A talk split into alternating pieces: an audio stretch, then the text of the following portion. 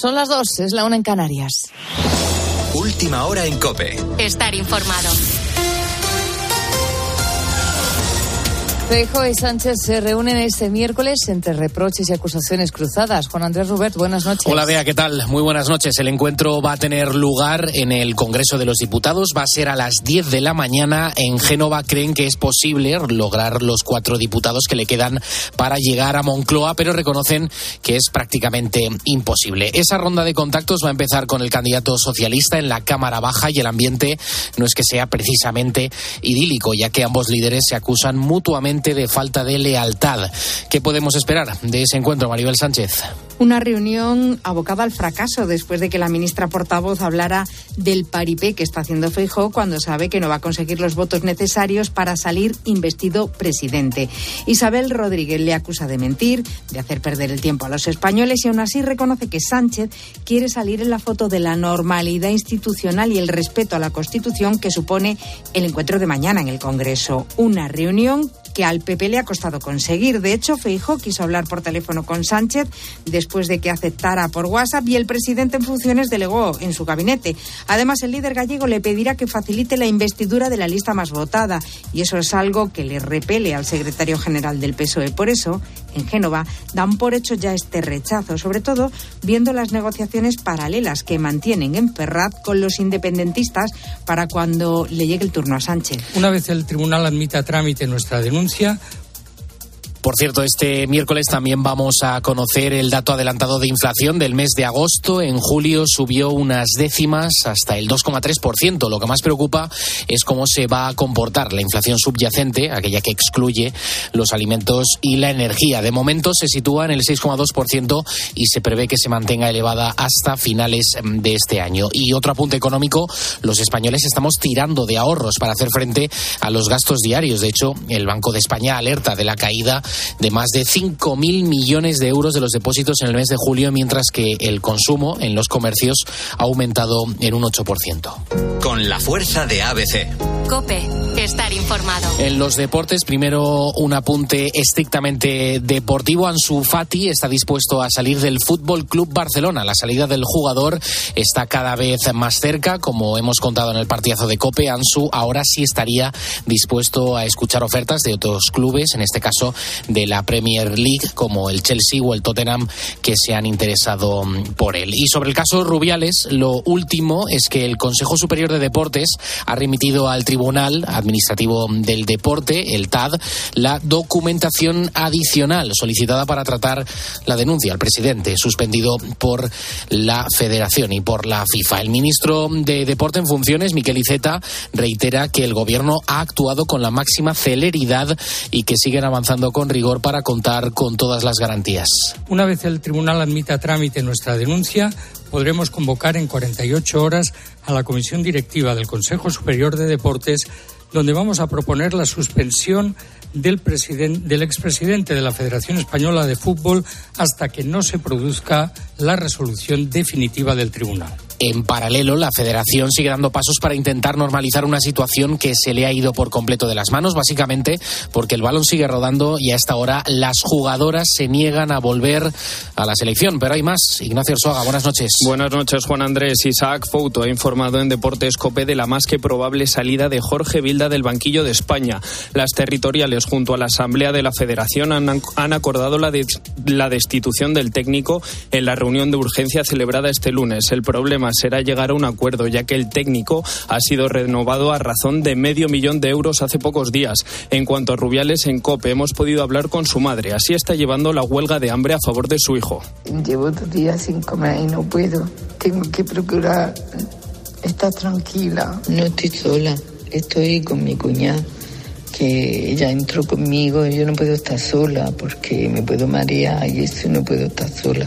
Por si no había suficiente leña en el fuego, se ha filtrado un vídeo en el propio avión en el que se ve a varias jugadoras bromear sobre el beso y entre ellas a Jenny Hermoso. Ayer la propia ONU, a través de su alto comisionado Volker Turk, ha pedido que el caso Rubiales sea un antes y un después en el abuso en el deporte. Bueno, puedes consultar toda esta información con todo lujo de detalles en nuestra página web en cope.es, así como acceder a esos audios. Y ahora sigues en la noche de cope con Beatriz Pérez Otín. Cope, estar informado.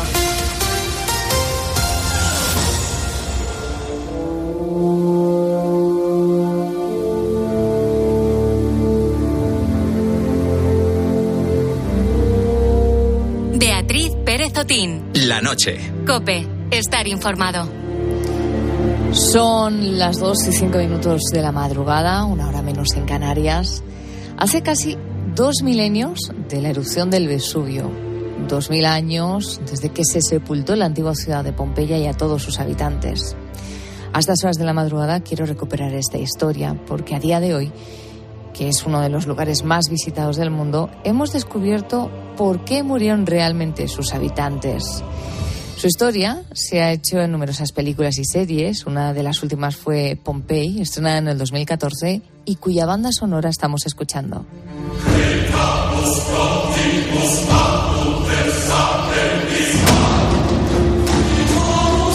Damos un paseo por las ruinas, podemos observar todavía el gran teatro o muchas de las casas de los residentes. Incluso se pueden ver los cadáveres calcinados, o más bien un calco de cómo eran y cómo quedaron tras la erupción. Sin embargo, pese al tiempo que ha pasado, todavía se sigue investigando este suceso. Ahora, gracias a un equipo liderado por la Universidad Europea de Valencia, hemos sabido que las víctimas de esta tragedia no murieron quemadas o deshidratadas, como siempre se ha creído. Fallecieron por asfixia. Era necesario ir un poco más a- a- hacia adelante, sobre todo para eh, poder averiguar realmente eh, a qué temperaturas estuvieron, estuvieron expuestos estos cuerpos. Hemos visto que las temperaturas que tuvieron estos cuerpos primero eh, fueron les afectaban cuando ya estaban ya habían fallecido y sobre todo que en ningún caso llegaron a ser tan altas como para que murieran deshidratados. Es Llorena Lapont, es arqueólogo de la Universidad Europea de Valencia y autor principal de la investigación. Pese al estudio, ha contado, el estudio, bueno, estaba este profesor, este arqueólogo, pero ha contado con la ayuda de las mejores universidades del mundo. Escuchemos ahora a Gianni Galelo, él ha sido compañero de aventuras de Llorent y uno de los investigadores principales. En Pompeya, en el área vesuviana, como ya dije, las causas de muerte son muy distintas. Tenemos varias fases de, de la erupción del, del vulcano. En la primera fase parece que mucha gente murió a causa de la consecuencia de la lluvia de la pili y después ya debido a los flujos piroclásticos que bajaban del vulcano, al- algunas áreas se veían más afectadas por elevada temperatura, Los cuerpos de los difuntos se descompusieron una vez llegó la lava. Sin embargo, cuando esta se secó, el hueco con la silueta se mantuvo. Es lo que aprovechó el investigador Giuseppe Fiorelli en el siglo XIX y que ha inspirado este estudio. Fiorelli se calcó los cuerpos a partir de esta forma vacía que había en la lava. Durante la investigación, Giovanni y Llorent han tenido acceso a seis de estos calcos calcinados. En ellos han hecho unos análisis con rayos X sobre los falsos huesos con una tecnología innovadora. hasta que en 2010 no decidimos estudiar estos, eh, estos importantes calcos que antes eran considerados solo como estatuas. No se sabía nada de, de- de estas personas, simplemente era una imagen terrible de, de, esta, de, este- esta, de la muerte de estas personas. Y como cualquier estudio, lleva su tiempo, eh, llevan más de 13 años investigando este histórico suceso. Para ello han seguido una línea de fases que les ha hecho llegar hasta el punto que han alcanzado. También han cruzado todo tipo de datos, químicos, antropológicos. Los investigadores de la Universidad de Valencia se han encargado del análisis tafonómico, es decir, la ciencia que explica qué es lo que afectó a los restos de un organismo del pasado. Lo que encontramos nosotros es que estas personas padecieron como si estuviesen la mayoría de ellos durmiendo o reposados o en posición como eh, de descanso. Y esto es una posición que funciona perfectamente con las personas cuando mueren por eh, problemas de, de respiración. A partir de este análisis y por la posición y el lugar donde se encontraban los cadáveres, han descubierto que las víctimas, en un intento de huida, se asfixiaron casi al instante. En muy poco tiempo, estos cuerpos fueron cubiertos por los lapilli, es decir, los pequeños fragmentos de tierra expulsados por la erupción del volcán. Estos individuos habían sufrido un impacto térmico, cruzando los datos también con los datos antropológicos que nos hacía ver que la posición de la muerte era una posición más relacionada con la vida, no con elevada temperatura, porque también los cálculos nos hacían ver las marcas aún de los vestimentas y los datos vulcanológicos en momento de la, de la erupción eh, habían muerto han pasado casi dos mil años desde que el Vesubio arrasó con Pompeya, la lava calcinó todo lo que se ponía por delante y ahora hemos podido saber que la principal causa de muerte de los cerca de 5.000 fallecidos fueron gases tóxicos expulsados por el volcán. Hoy en día estudios como el que ha realizado la Universidad Europea de Valencia nos permiten hacer un viaje al pasado y esclarecer qué es lo que ocurrió hace casi 2.000 años.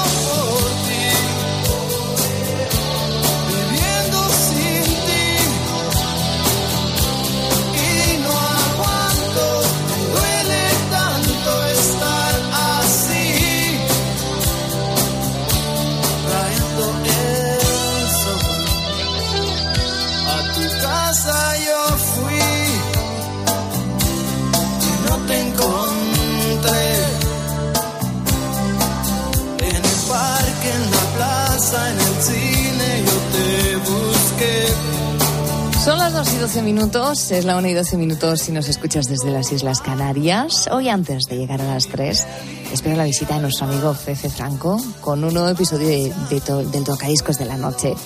Hoy toca sagas familiares. Carlos Márquez, buenas noches. Muy buenas noches, Beatriz Perezotín. Y vamos a estar disfrutones con los hijos de los artistas, ¿eh? que luego se han convertido en artistas, sagas familiares. ¿Qué te parece? Pues bien, que de tal palo, pues tal palito, ¿no? Eso es tal lo que, palito, tal astilla. Hay veces que, que funcionan muy bien como artistas y otras veces, pues que no han funcionado del todo bien. Pero bueno, no seré yo quien valore esas cosas, porque no. ¿Y, qué sería, qué sería de, muchos artistas y de muchos músicos sin un canal tan maravilloso como el de la radio, ¿no? Hombre. suena la música. Efectivamente, efectivamente. Pues sí, pues sí, desde luego. Te lo dejan bandeja, ¿eh? Me dejan bandeja, efectivamente, sí. Pues es que la radio es un medio de comunicación maravilloso. ¿Qué vamos a decir nosotros? Y esta madrugada vamos a hablar precisamente de la vida de Marconi, uno de los responsables de que la radio sea lo que es hoy en día. Y por eso preguntamos a nuestros buitos qué es lo que más te gusta de este medio de comunicación y también pues qué mejorarías. Vamos a plantearlo de esa manera y también pues queremos saber desde dónde nos escuchas, eh, bueno, si quieres físicamente, pero también desde dónde nos escuchas, si es a través de la aplicación, a través de la FM, de la TDT, que todavía hay gente que está, bueno, todavía hay mucha gente que nos escucha a través de la TDT. Todo eso lo queremos saber mm, y para eso nos puedes mandar una nota de audio al teléfono de WhatsApp de la noche de COPE 661 20 15 12. También en redes sociales, en Facebook y en Twitter. Eh, nuestro primer testimonio nos lo da nuestro compañero de la redacción de deportes, Angelito García, una de las personas que más nos hace vibrar en las retransmisiones deportivas. Ojo, porque en esta notita de audio, Beatriz, hay, hay dardo, ¿eh? Y hay un dardo, bueno, vamos a escuchar a Ángel García. Venga. Buenas noches, búhos. ¿Y qué me gusta de la radio? Pues prácticamente todo. La radio es mi vida, es eh, la que da de comer a mis hijos y, la que me ha llevado a los mejores sitios del mundo a vivir las grandes hazañas del, deporte español en los Juegos Olímpicos y en, y en muchos sitios. Lo que menos, pues sinceramente, eh, ir por cualquier carretera de las muchas que hay en este país y que se me vaya la cobertura. Eh, tenemos que poner las pilas a Swankar desde el Departamento de Deportes y al resto de jefes para que contraten más postes porque y a veces tampoco tienes datos, no puedes conectar el móvil, estás conduciendo, no vas a coger el móvil en ese momento, así que más postes. Señor eh, Fernando Jiménez Barrio Canal, señor Juan Carlos González Suáncar y, y todos los demás. Ahí queda. Eh, he, de- he de decir que, que, bueno, que, que Angelito a lo mejor no, no conoce el, el nuevo organigrama de, de la cadena COPE, o a lo mejor sí lo conoce y por eso menciona a Fernando Jiménez Barrio Canal. Eh, pero bueno, ahí, ahí queda la reclamación de, de Angelito García. Pedro de Córdoba nos deja un mensajito en WhatsApp. Dice, a mí me encanta la radio, yo la escucho en mi trabajo, de noche cuando trabajo y cuando no trabajo pues me pongo los auriculares y me quedo dormido. Siempre escucho la FM. Vamos a escuchar a más búhos que nos mandan mensajitos y que nos hablan de las bondades que para ellos tiene la radio. Vamos a escuchar a Ángel el Búho Orgulloso y a José Antonio de Barcelona. A mí lo que más me gusta de la radio es eh, ese contacto que tenemos los oyentes con, con vosotros, con los presentadores, que en la televisión no, no lo tienen ni mucho menos. Esa calidad humana que le dais a vuestros programas y que nos hace suscribirnos, como se puede, se puede decir, moralmente, emocionalmente, día tras día con vosotros. Yo os escucho a veces por la PP y otras veces por, por la FM. Pues yo la verdad que lo que más me gusta es escuchar a ustedes toda la noche. Y cuando pongo, ¿cómo se llama? Radio Teletaxi, cuando empieza a hablar catalán, enseguida lo quito. Porque como yo no sé catalán, pues nada. Bueno, un abrazo, adiós. Bueno, pues ahí José Antonio de, de Barcelona, pues bueno, pues el, ahí hay una barrera idiomática, ahí, ahí hay un problema.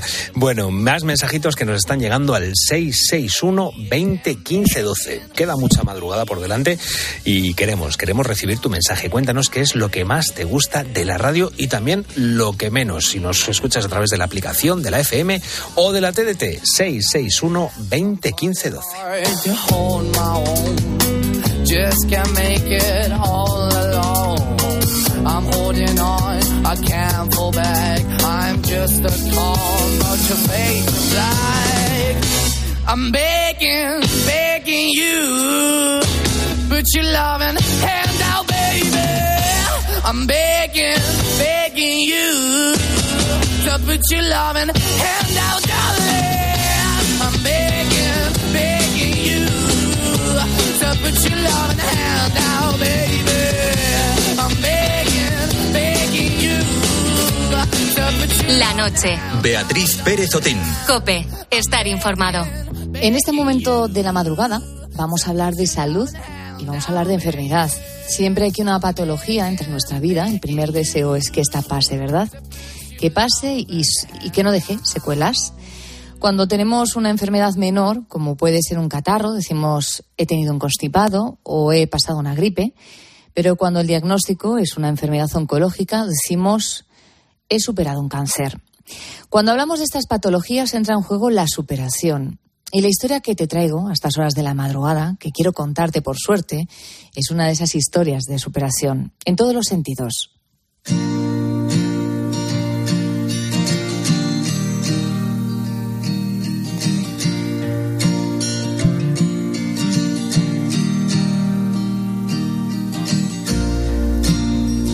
Beatriz Morillo es una paciente oncológica desde hace tres años. Le diagnosticaron cáncer de mama. Nadie nos enseña a asimilar este tipo de noticias. Y aquí juega un papel fun- fundamental la actitud que tenga cada paciente. La de Beatriz fue una actitud de valentía e hizo lo que estaba en su mano para cambiar la situación y el diagnóstico. Y además quiso hacerlo en forma de reto. Hola a todos, somos Aitor y Beatriz y hoy nos encontramos en Tui, a orillas del río Miño. ¿Pero qué hacemos aquí? ¿Qué, qué hacemos aquí? Tenemos un reto. ¿Qué reto? Ah, no te lo voy a contar y a vosotros tampoco, así que estad muy atentos a las redes porque en breve vais a descubrirlo. Miedo me da. ¡Chao! Este último año ha sido muy duro para ella porque el tratamiento que sigue ha hecho bastante mella en su cuerpo, sobre todo a nivel articular. Beatriz no ha parado y ha encontrado en la actividad física una aliada para minimizar los efectos secundarios que sufre. Y de esa alianza, como te decía, llegó el reto, realizar el camino de Santiago Portugués desde Tui hasta Santiago, unos 120 kilómetros en menos de 48 horas. Sí, en menos de 48 horas, lo que viene a ser dos días. Dos días para 120 kilómetros. Es una iniciativa apoyada por la Asociación Española contra el Cáncer que ha ayudado a conseguir este objetivo.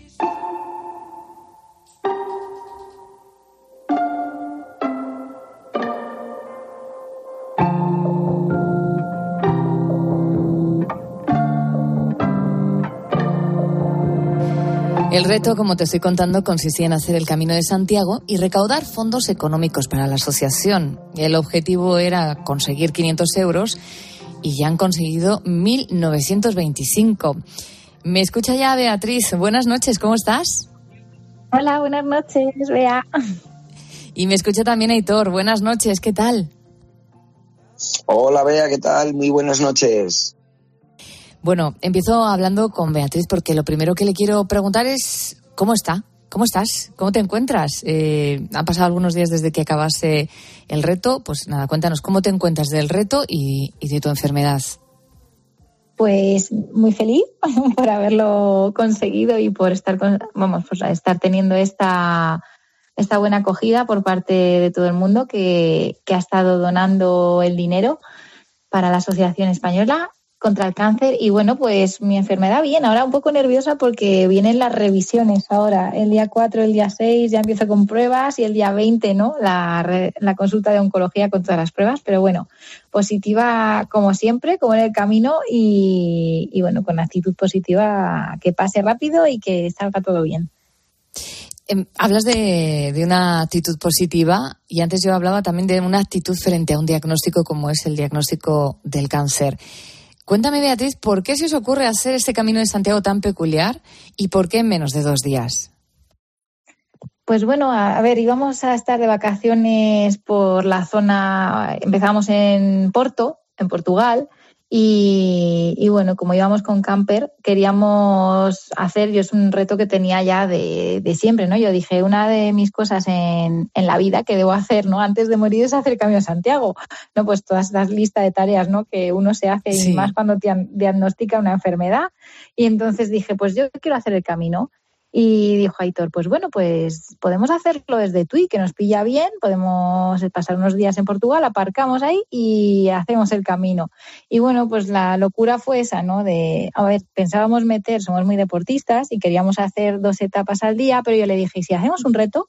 Y lo intentamos hacer del tirón y él me dijo, madre mía, no sé, igual en 48 horas. Y dijimos, venga, pues para adelante, 48 horas. ¡Qué locura! Y, una locura, sí. Y bueno, luego fue, pues eso, rápido, llamé a la asociación, como suelo colaborar con ellos, se lo planteé, me dijeron, uy, pero es muy pronto, ¿no? De un día para otro. Pero bueno, adelante y si se consigue, pues, pues bienvenido. Pues fenomenal. Hombre, no se va a cerrar las puertas a una adoración así. Eh, Aitor, eh, bueno, tu figura es clave, es la figura del cuidador, eres su pareja, eres su entrenador, eres su compañero del Camino de Santiago. Eh, qué importante la figura del cuidador en muchas ocasiones, ¿no? Apoyando tanto en lo físico como en lo emocional al paciente, que no tiene que ser nada sencilla. ¿Cómo es embarcarte en esta aventura? Cuéntanos.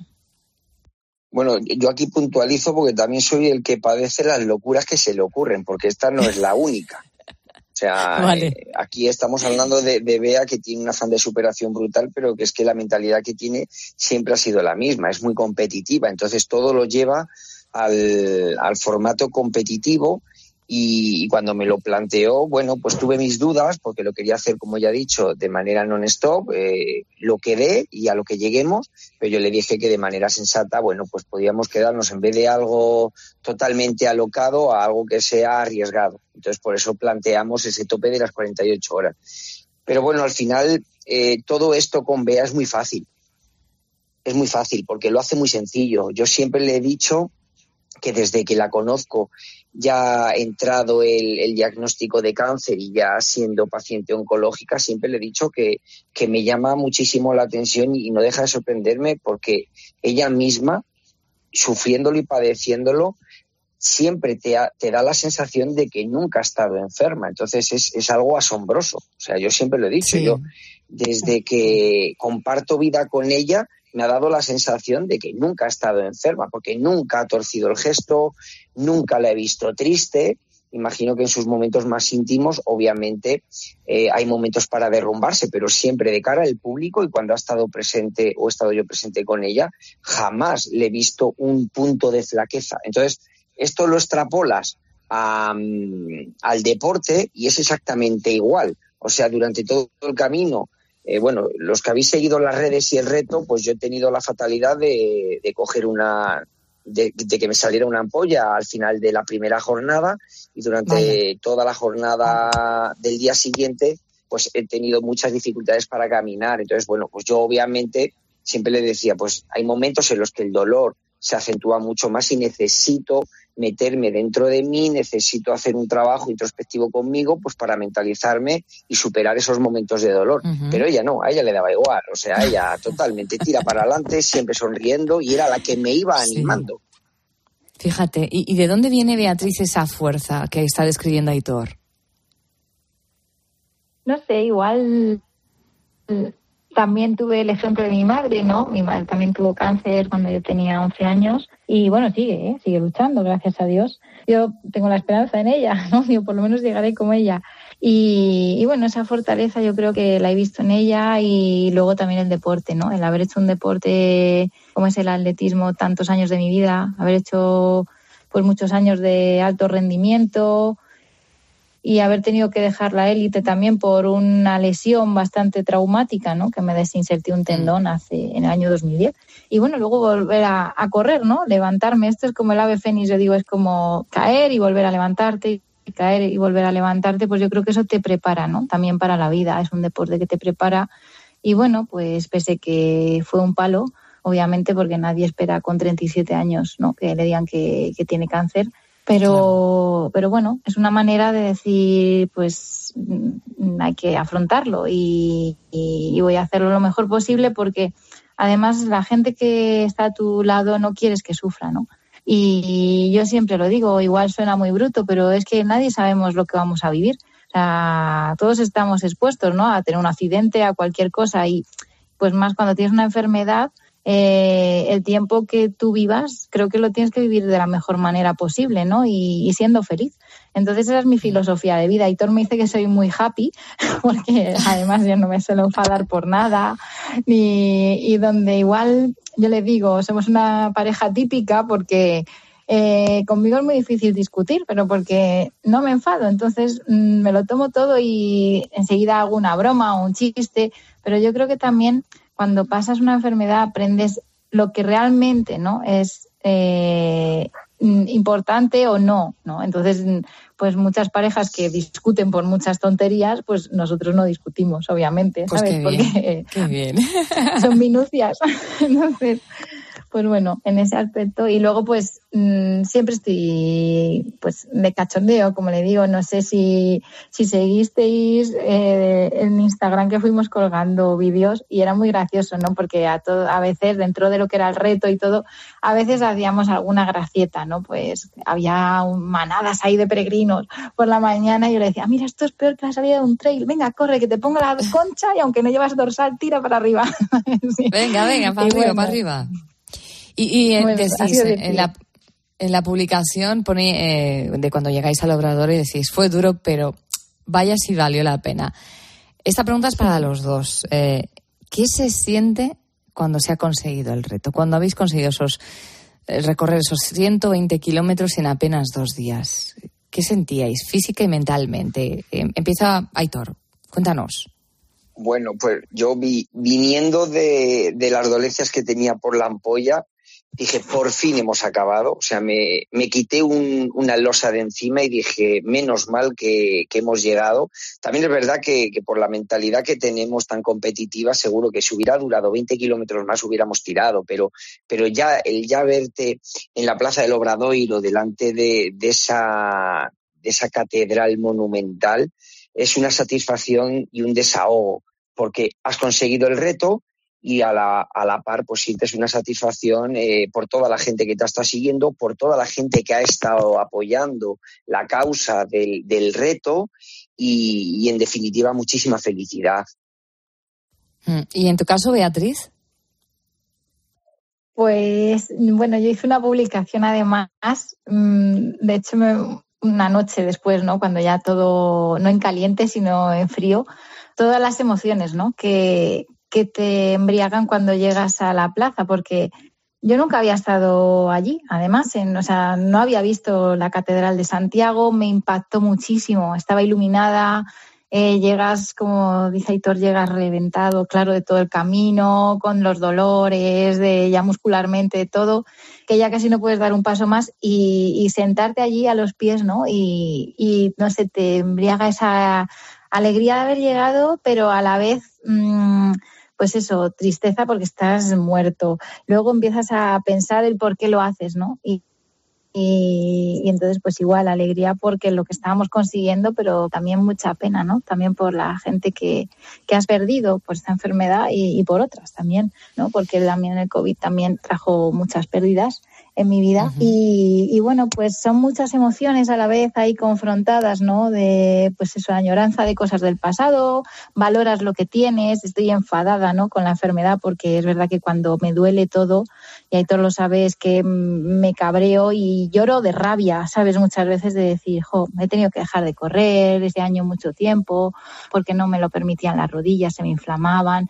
Entonces, pues bueno, a la vez es eso, esos sentimientos que, que, bueno, poner la balanza y hay que sacar lo positivo siempre, mm. pero es un momento de reflexión interna, ¿no? Muy, muy grande, muy bonito, el haber encontrado tanta gente en el camino, tan peculiar también, y, y que cada uno lo hace por un motivo, ¿no? Y eso es bonito siempre hay un motivo, ¿no? Sea religioso, la fe, eh, por alguien que ha fallecido, por alguien que está enfermo, no sé. Eh, la verdad que se te pone la piel de gallina, ¿no? Cuando hmm. vas encontrando gente por el camino.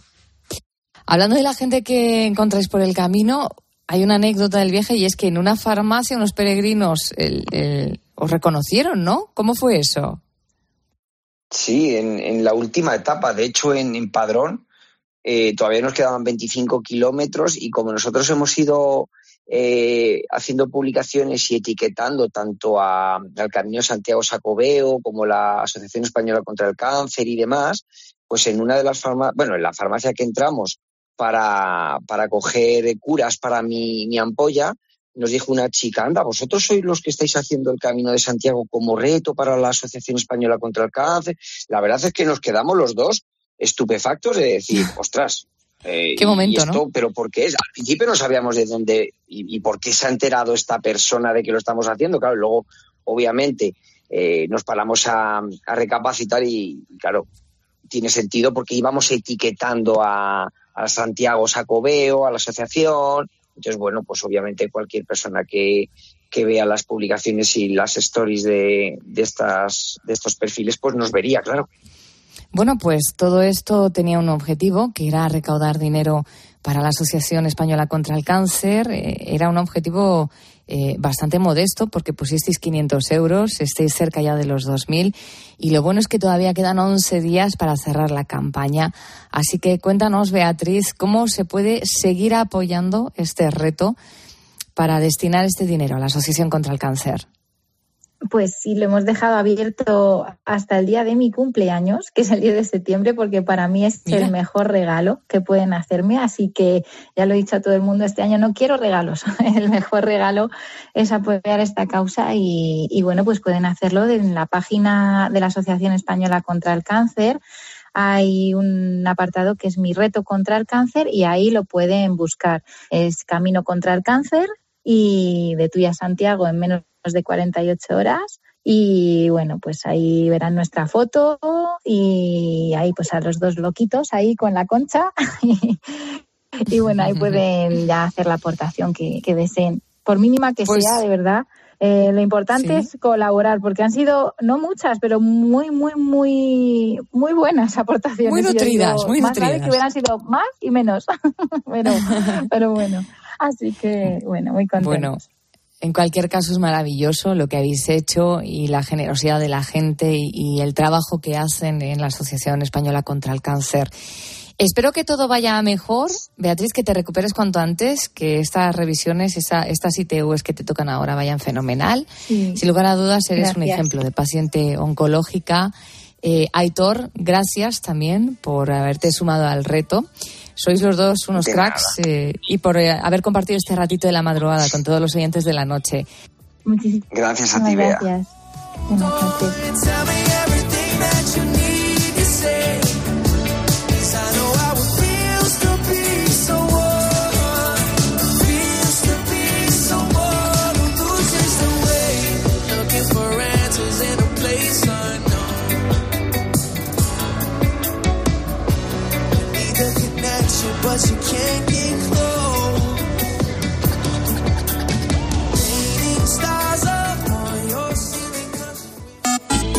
¿Y tú qué piensas? Escríbenos en Twitter, en arroba cope y en facebook.com barra cope.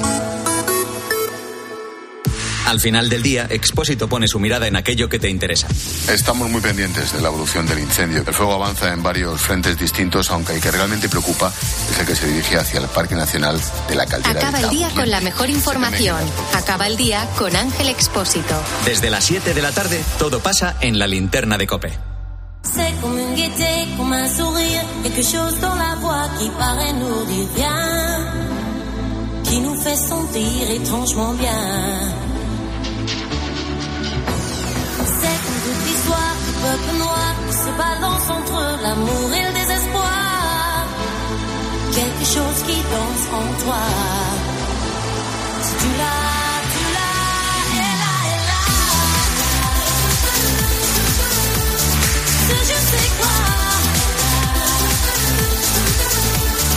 Que d'entre nos pas Qui nous met dans un drôle de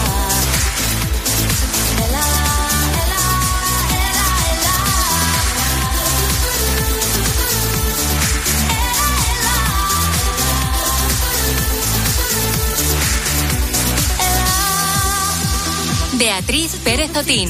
La noche. Cope. Estar informado. Tener una carrera exitosa es una aspiración muy común, ¿verdad?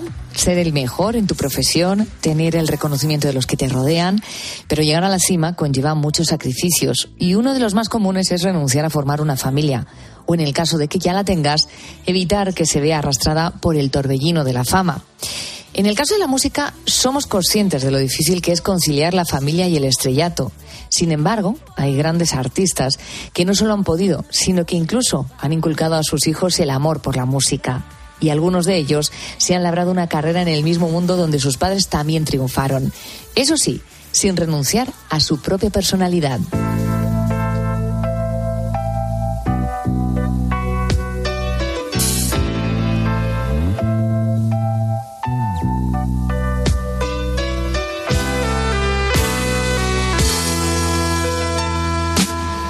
Renunciaré a esa paz que tú me das día tras día, a cambiar mis penas por tus alegrías y a ese amor que tú me das con garantía.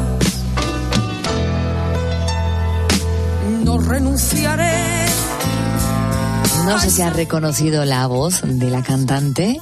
Si es que sí, bueno, pues sabes que estamos escuchando a Lolita para recibir a nuestro queridísimo Fefe Franco dispuesto a mostrarnos una vez más, bueno, pues lo que nos puede descubrir en el Tocadiscos de la Noche, que hay sagas también de artistas de, de tal palo tal astilla. Buenas noches, ¿cómo estás? Muy buenas noches a todos. Pues con muchas ganas de hacer eh, la sección de hoy porque yo creo que vamos a descubrir música muy, muy curiosa.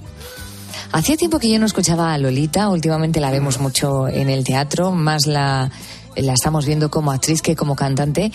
Pero bueno, eh, lo cierto es que ella, cuando se abrió su camino profesional, fue en el mundo de la música. Hoy todos conocemos artistas cuyos padres han sido estrellas de la música, e incluso podríamos nombrar hasta sagas familiares. Pero, ¿por qué le vamos a dedicar esta noche el tocadiscos? Cuéntanos, ¿qué es lo que has estado reflexionando? Pues después de darle muchas vueltas, lo que he hecho es casi responder a un encargo, a un reto de una compañera de, de aquí, de Ichi que ya sí. os digo siempre que, y lo decimos todas las semanas, que me podéis plantear retos, sugerencias por redes sociales, por WhatsApp. Y me hizo un reto y me dijo, ¿por qué no haces una sección sobre músicos que, o cantantes que son hijos o hijas de cantantes y músicos famosos y dije, pues me encanta el reto.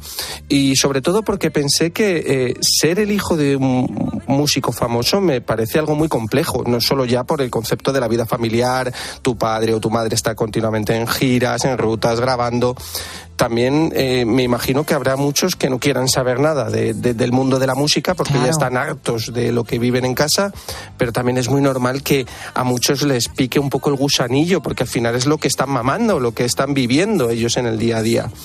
También les pasa una cosa, que si se quieren realmente dedicar al mundo de la música, la sombra de sus padres puede ser muy alargada. Es muy pesada. Muy pesada. Bueno, es verdad y es cierto que, les pueden abrir las puertas para, ese mundo, pero eso no les garantiza el éxito. Por ejemplo, podemos pensar en los hijos de Lennon o de McCartney, que se dedican algunos a la música, y realmente tampoco les conocemos mucho. O el hijo de, por ejemplo, de John Bonham, el baterista de, de Led Zeppelin, su hijo Jason Bonham, que tampoco es que es conocido, pero tampoco ha llegado al estrellato. Y luego hay algunos que han vivido, y ya lo contamos en su momento, eh, la presión de la fama de, los padres o de las madres, en este caso Antonio Flores. Recordemos eh, la presión que sufrió por, por, por haber sido hijo de quién es, y que por cierto a mí me apetecía mucho y traer también a Lolita porque ya había sonado en el tocadiscos eh, Rosario había sonado Antonio, nos quedaba Lolita. Eh, también es cierto que si trabajan en el mismo estilo que trabajaban sus padres, pues las, las comparaciones pues tienden a ser odiosas. Deben de buscar su espacio, no siempre necesariamente tiene que ser de tal palo esta la astilla, y en ocasiones pues van a un estilo mucho más opuesto que a veces es forzado. Yo la selección de hoy os aseguro que todos son grandísimas canciones, pero alguna igual es un poco más particular de, lo habitual. pues viniendo de ti ya me espero cualquier cosa. Así que como me has picado la curiosidad, mm, cuando quieras que empiece a sonar este tocadiscos, que baje la aguja. Perfecto, pues también que estén todos tranquilos, que las marcianadas me las guardo para otro día, pero por ejemplo esta canción y su intérprete yo creo que no necesitan presentación.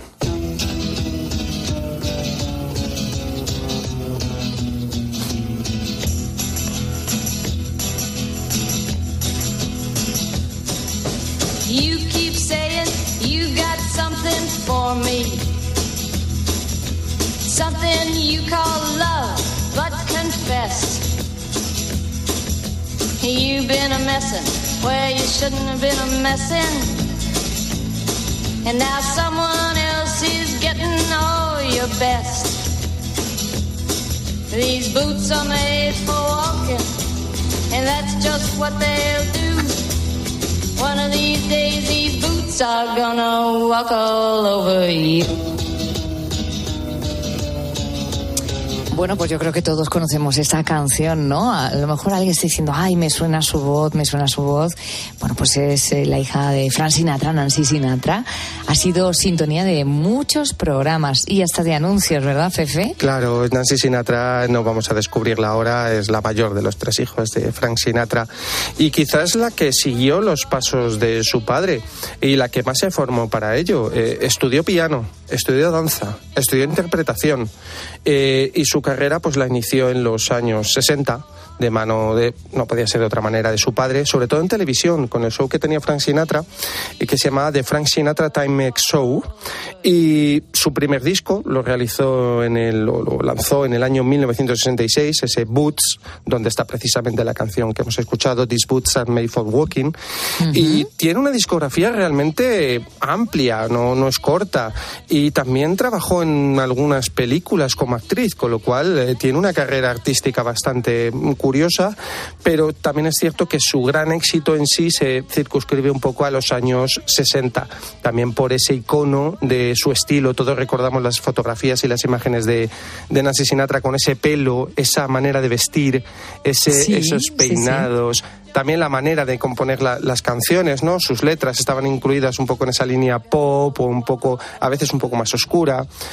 Bien es cierto que, eso sí, no tenemos que olvidar que Nancy Sinatra fue una artista por sí misma.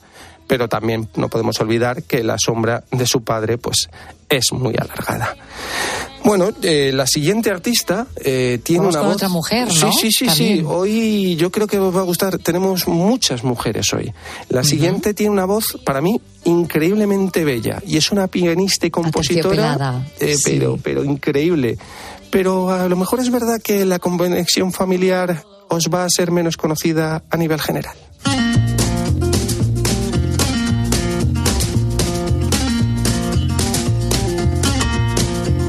There's a big old hole that goes right through the soul this old shoe.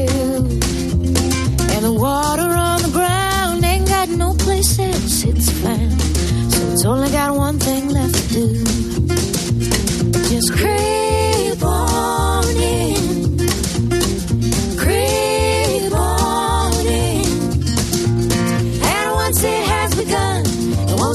until it's done.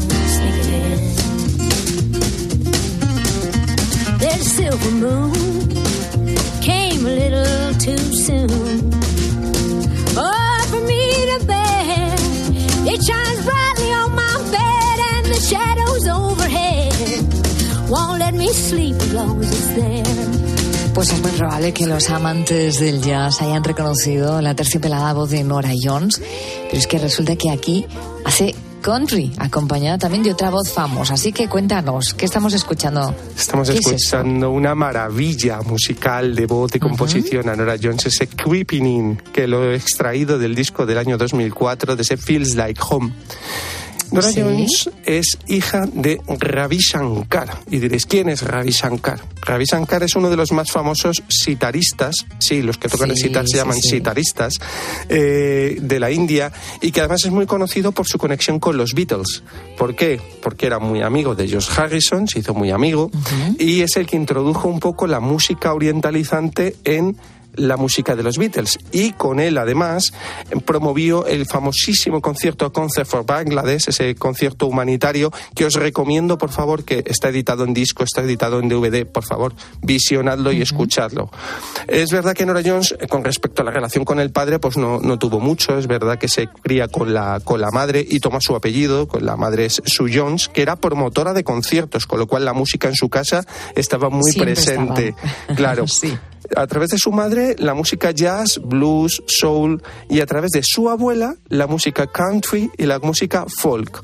Hoy eh, la carrera de Nora Jones no la vamos a descubrir, es una carrera exitosísima, eh, con estilos muy diferentes, de una manera sumida muy propia y sobre todo muy distanciada de la música que hace del padre. Colabora con enormes artistas, por ejemplo, con Foo Fighters, con Belan Sebastian y esta voz que decíamos de fondo, esa que habéis escuchado y seguro que habéis reconocido, es Dolly Parton, la grandísima dama, dama del country y que era la segunda voz y que yo creo que es eh, con la que mejor yo pienso que se puede colaborar a día de hoy si tienes que hacer música country.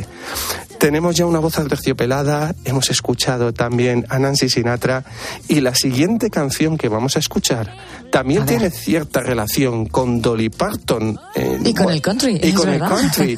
Y a lo mejor Sí. incluso os descoloca. amazing. Driving around town in a beat up old Mercedes. You think I'm crazy? You might be right. But when he smiles, I don't care about the past. Just like that. I told myself I'd close that door, but I'm right back here again. I know half of what I'm saying don't make no sense, so don't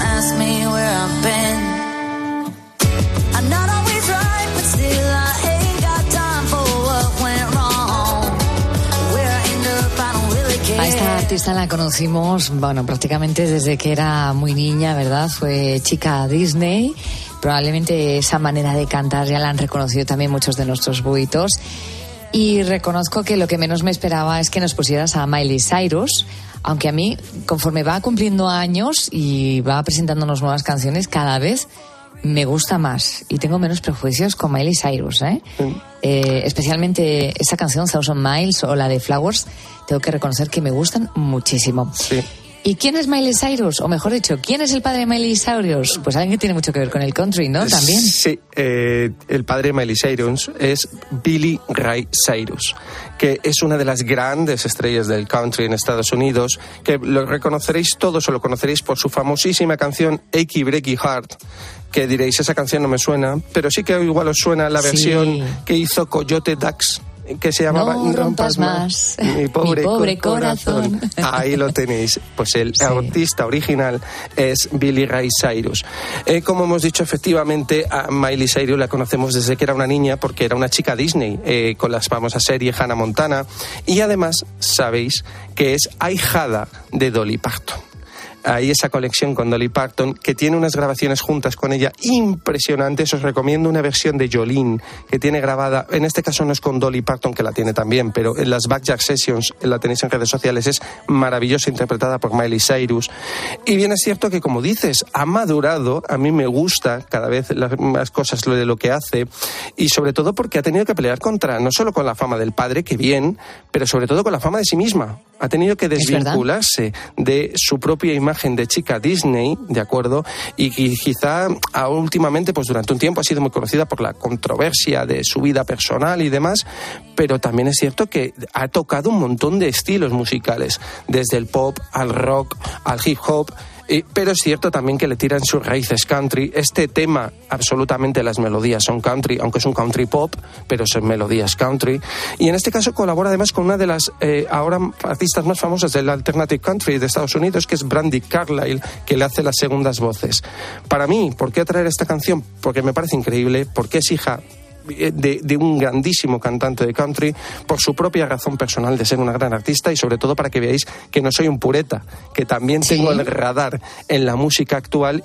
Y vamos a terminar con el día de hoy con la única voz masculina esta noche, bueno, en esta sección la mía, pero para cantar no vale, con lo cual de cantantes la única voz masculina de esta noche en la sección del tocadiscos va a ser la siguiente. Y que si partimos, yo no tengo prejuicios musicales, pero si los tuviera, eh, para mí este tema sería uno de los que llamamos guilty pleasures. ¿Por qué no te ves en el alma cuando aún podía? ¿Por qué no te abracé la vida cuando la tenía? Y yo que no me daba cuenta cuando te dolía. Y yo que no sabía el daño que me hacía.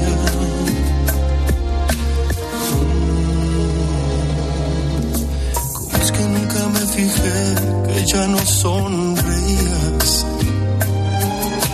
Y que antes de apagar la luz ya nada me decías. Que aquel amor se te escapó, que había llegado el día, que ya no me sentías, que ya ni te dolía. Me dediqué a pues él también empezó muy joven en la música, de casa le viene al galgo, ¿no? Es hijo también de un cantante importante mexicano. De hecho, al principio siguió los pasos, ¿no? De su padre. Incluso, bueno, hacía música regional mexicana como mariachi. Y luego, ¿qué terminó haciendo Alejandro Fernández? Pues canciones tan bonitas como esta que compartimos, de pop latino, balada, bolero, me dediqué a perderte. Qué bonita canción, querido, para despedir esta sección del Tocadiscos de la Noche de Tal Palo Tal Astilla. maravillosa de este corazón abierto, como has dicho, eh, hijo de Vicente Fernández. Eh, ojo, Vicente Fernández no es, todos pensamos que es el, el compositor de El Rey, pero El Ujú. Rey no es su canción. El Rey es una canción de José Alfredo Jiménez. A mí esa historia siempre me recuerda, eh, es una conexión personal con la película Coco. Este, un cantante que se lleva la fama y el otro que realmente el compositor, pues no sé por qué esta canción se me la, me la trae a la cabeza. Eh, efectivamente, cantante de rancheras. A mí me encaja más personalmente cuando canta estos, estos boleros, ¿no? Le veo más forzado cantando rancheras, aunque es famosísimo cantando mariachi, cantando rancheras, pero para mí me gusta más esto y he de confesar que yo esta canción en el coche de una de mis mejores amigas me la he cantado a voz en grito también A pleno pulmón. a pleno ¿No? pulmón bueno la he berreado porque yo cantar no sé también me he cantado Luis Miguel me he cantado Marc Anthony con lo cual quería cerrar con esta canción de Alejandro Fernández porque como siempre te digo querido búho espero que estas selecciones y estas canciones que te traigo te hagan pasar un buen rato y que te inviten sobre todo a abrir tus oídos y acercarte a la música siempre sin complejos, porque hay joyas escondidas donde menos te lo esperas y además esta noche me gustaría que no olvides que no podemos juzgar a los hijos por la vara de medir de sus padres, porque cada persona tiene su propia voz. Y es única, y es única, y nos lo están demostrando estos tres, cinco, cinco ejemplos que nos has traído al tocadiscos de la noche, de tal palo tal astilla esta madrugada. Querido Fefe, gracias y buenas noches. Buenas noches. Y me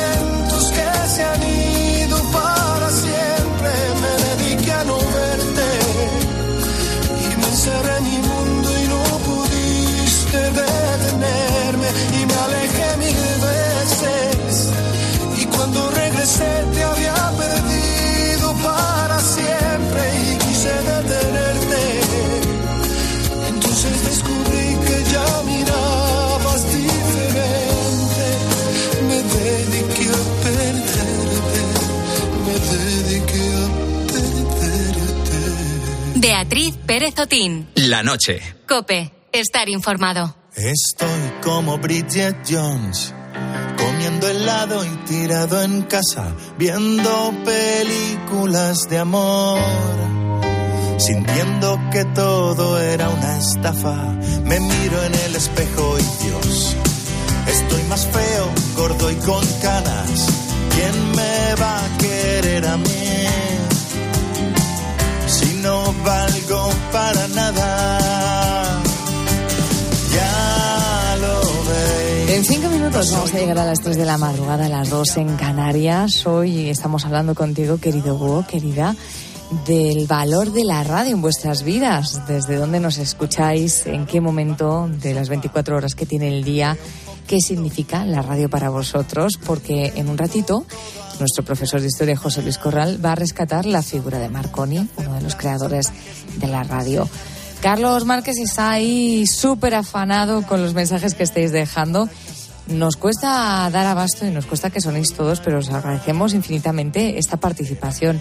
¿Qué están contando los oyentes? Pues mira, vamos a escuchar a unos cuantos pollitos que nos cuentan qué es lo que más y lo que menos les gusta de este medio de comunicación que es la radio. A Enrique de Granada le hemos ganado porque es un oyente muy muy fiel y Juan Luis nos deja un mensaje muy bonito, les escuchamos. Yo la verdad es que la COPE la tengo puesta siempre, en la radio del coche, eh, la oigo a través del teléfono, luego me pongo eh, esta de LA Google, este que te habla, y en fin, lo tengo puesto en todas partes la COPE. Y allá donde voy, pues enseguida, en cuanto puedo, la enciendo. Buenas noches, vos. Yo le tengo que agradecer a Marconi las noches de seguridad donde me hace mucha compañía y siempre ayuda a que lo llevemos lo mejor posible.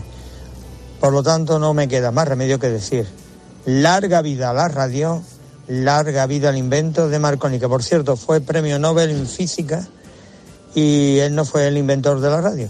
Enhorabuena a esa radio tan guay que hacéis toda la noche. Pues toda la razón que tiene Juan Luis. El verdadero inventor, por decirlo de alguna manera, fue el francés Edouard Branly. Lo que hizo Marconi fue registrar la patente. O sea que ahí, pues bueno, eh, eh, no solamente Edouard Branly, sino que también, pues bueno, Heinrich Rudolf Hertz, eh, James Maxwell, son otros de los responsables. Pero claro, al final el que ha pasado a la historia, pues fue Guillermo Marconi, que fue el que, bueno, el que registró esa, esa patente. María Jesús de Alicante dice, me hace y me ha hecho mucha compañía en tantas noches de hospital y de insomnio cuidando a mi marido. Es ágil, las noticias llegan siempre rápidas y es verdad que en el coche se pierde muchas veces la señal. Dice, con la tecnología que hay y la señal se va.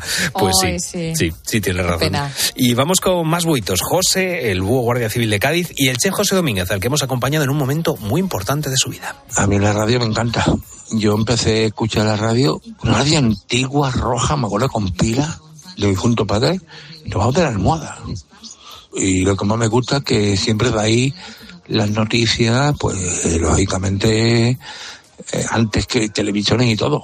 Yo tengo un móvil ya antiguillo, pero lleva radio y con eso lo escucho. Me gustan los programas de opinión, los programas de que dejan algo útil para uno. Los descubrí estando acompañando a mi padre que paz descanse en el hospital, en la Candelaria. Y desde ahí, hace cinco años para acá, soy asiduo de la copa. Qué bonito, cómo nos honra acompañar a la gente en esos, en esos momentos. Y oye, pues eh, si algo podemos hacer por ellos es acompañarles. 661 20 15 12. Cuéntanos qué es lo que más te gusta de este medio de comunicación que es la radio.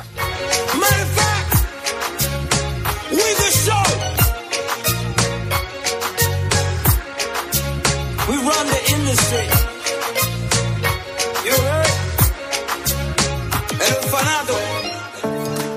Testigos de la Fe. La vivencia de los cristianos en Cope. Santiago Padilla, presidente de la Hermandad Matriz Rociera de Almonte. Los franceses tenían una máxima que donde se derramaba sangre francesa se pasaba el pueblo a sangre y fuego. Hubo una orden, venía un destacamento importante del ejército francés a cumplirla y el pueblo se encomendó a la Santísima Virgen como había hecho en tantas ocasiones y lo ha hecho después también y la Virgen puso su manto. Hubo una contraorden misteriosa que se replegaron y el pueblo, pues como digo, se salvó milagrosamente.